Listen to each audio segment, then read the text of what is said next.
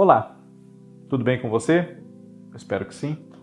Eu sou o Fábio Costa e estamos aqui mais uma vez para o In Memoriam do Observatório da TV, um programa no qual nós relembramos talentos da nossa televisão, principalmente da nossa teledramaturgia, que já nos deixaram e nós relembramos sempre, reencontramos em reprises, em resgates do Globo Play, agora que isso está acontecendo, né?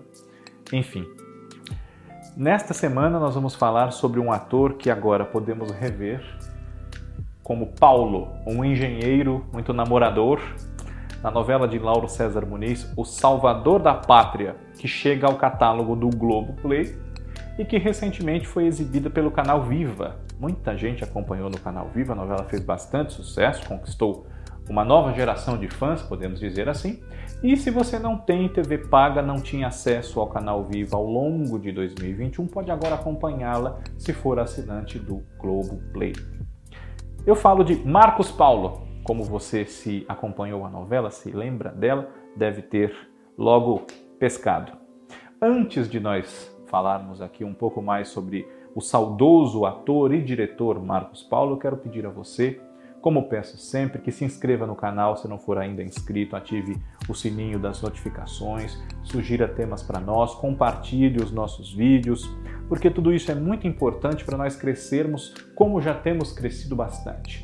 Crescermos cada vez mais e agradeço sempre ao apoio, pelo apoio e pela audiência de vocês, tá bem? Marcos Paulo realmente se chamava Marcos Paulo, Marcos Paulo Simões. Ele nasceu aqui na capital de São Paulo em 1951 e faleceu em 2012 com 61 anos de idade, ainda bastante jovem, principalmente para a sua geração. Ele nos últimos meses aí de um ano, um ano e tanto do fim da vida, enfrentou um câncer no esôfago, salvo erro meu. Chegou a ficar internado quase um mês, depois foi se tratando, se recuperando e o que o vitimou no final de 2012, no mês de novembro, foi uma embolia pulmonar. Ele faleceu em casa. Marcos Paulo atualmente está no ar também na novela Páginas da Vida, em reprise no canal Viva.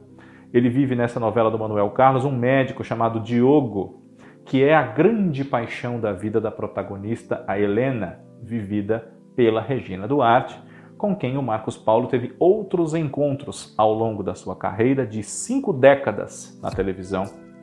Ele que era filho adotivo do autor de novelas Vicente Cesso, que está afastado do trabalho já faz bastante tempo, mas está vivo.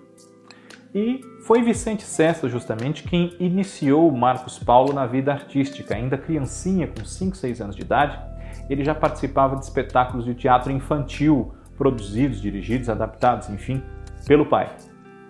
Não chegou a conhecer os seus pais biológicos, segundo ele contou num depoimento ao projeto Memória Globo. E, conforme foi crescendo, continuou atuando em espetáculos infantis, tanto no teatro quanto na televisão, que na época, nas transmissões ao vivo, eh, dedicava bastante do tempo, especialmente nos finais de semana, a esse tipo de programação para o público infantil e uh, não tardou a começar a fazer novelas. As novelas diárias tiveram início aqui no Brasil em 1963 e já em 1967 ele fez a primeira.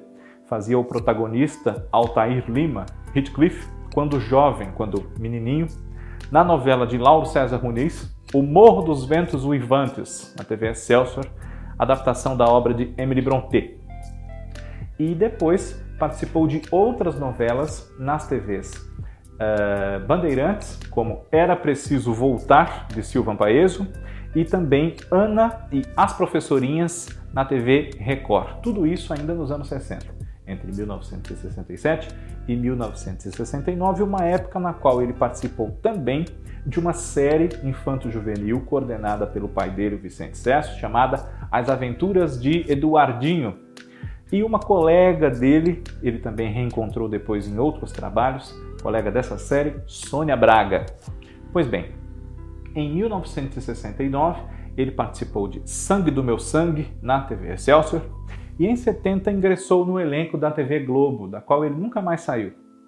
Passou então aí mais de 40 anos ligado à TV Globo de maneira bastante estreita. Chegou lá para fazer a novela Pigmalião 70, de Vicente Cesso, e fez outras.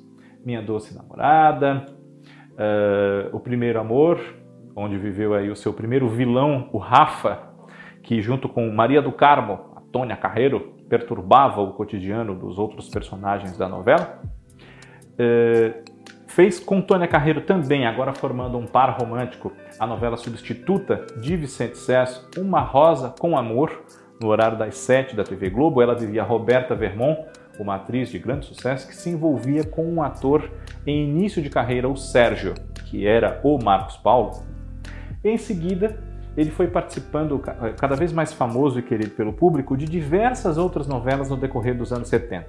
Foi um piloto automobilístico, o Eduardo, que tinha duas mulheres apaixonadíssimas por ele, Cecília, Regina Duarte, e Marisa, Débora Duarte.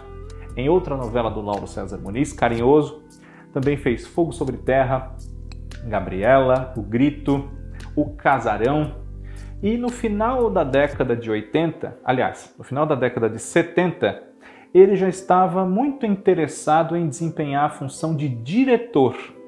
E para isso estudou, inclusive passou cerca de seis meses nos Estados Unidos se aperfeiçoando em técnicas de direção, além de toda a experiência que ele havia adquirido no trabalho como ator, observando seus diretores, entre os quais Regis Cardoso, Daniel Filho e Walter Avancini. E em 1978 teve a sua primeira experiência como diretor de novelas na TV Globo em Dancing Days de Gilberto Braga, coordenada por Daniel Filho, que teve como diretores, além de Marcos Paulo, Denis Carvalho, José Carlos Pieri, Fábio Sabag e Gonzaga Blota. Depois, dividindo-se eh, desde então em alguns trabalhos como ator, alguns trabalhos como diretor e alguns fazendo as duas coisas. Ele foi o Serra, editor do jornal Folha Popular na série Plantão de Polícia, que virou dos anos 70 para os anos 80, protagonizada pelo Hugo Carvana como Valdomiro Pena, o jornalista de editoria policial principalmente. Né? Dirigiu Brilhante de Gilberto Braga em 1981 dirigiu Rock Santeiro, um dos maiores sucessos da nossa televisão, em 85. Como ator, na segunda metade dos anos 80, teve momentos bastante célebres antes de fazer O Salvador da Pátria. É, em Sim a Moça, como protagonista masculino Rodolfo, em 86, essa novela do Benedito Rui Barbosa, a partir da obra de Maria Desone Pacheco Fernandes, né? Rock Santeiro de Dias Gomes, Brilhante de Gilberto Braga, enfim. Em 87 foi o Luiz Paulo, um papel cômico, um pouco fora da curva na sua carreira de eminentemente galã, na novela das sete de Cassiano Gabos Mendes, Brega e Chique. E foi o Primo Basílio, em 88, na obra de Essa de Queiroz, adaptada por Gilberto Braga e Leonor Basser. Nos anos subsequentes, participou de outros grandes sucessos, como ator, Tieta, Meu Bem, Meu Mal, uma pequena participação no início de Olho por Olho, aliás, de Olho no Olho, a novela do Antônio Calmon, da TV Globo, Cara e Coroa, outra de Antônio Calmon, Salsa e Merengue, de Maria Carmen Barbosa e Miguel Falabella, e como diretor, ele esteve em alguns desses mesmos trabalhos e também, por exemplo, em uh, Fera Ferida, em Meu Bem Querer, Porto dos Milagres, episódios do Você Decide, do Brava Gente, do humorístico Os Caras de Pau com Leandro Hassum e Márcio Merlin, temporadas de Malhação, uh, Começar de Novo, que ele dirigiu e protagonizou, a já citada Páginas da Vida, um papel que eu não posso deixar de citar, que é o Sérgio Santarém, o grande vilão de Walter Negrão na sua novela Despedida de Solteiro, de 1992 e, com o mesmo autor, ele dirigiu outras novelas como Desejo Proibido, em 2007, e uh, Araguaia, salvo erro da minha parte, em 2010. Araguaia acho que não, mas Desejo Proibido, seguramente. É, em 2010 ele já não dirigiu, é verdade. Pois bem, Marcos Paulo faz muita falta no cenário da nossa televisão pelo seu trabalho apurado como diretor, um diretor que sabia explorar bem o que os atores renderiam por ser ele também um ator e saber pedir, tirar dos seus galãs algo mais do que o simples galã, por querer ele próprio ser mais do que um simples galã, então as coisas se complementavam também graças ao seu espírito criativo, ao seu repertório de televisão, de cinema, de teatro, enfim, uma visão artística que faz falta nesses anos em que não podemos contar com ele dirigindo novelas e programas variados de outros gêneros no seu núcleo, do qual ele cuidou por mais de 10 anos na TV Globo. E temos agora a oportunidade de reencontrá-lo. Alguns desses trabalhos que eu citei já estão no Globoplay, outros virão, e está no ar Páginas da Vida para nós o revermos como Dr. Diogo.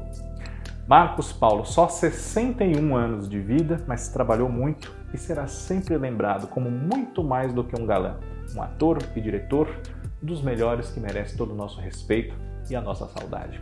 Em Memória, semana que vem está de volta. grande abraço e até lá.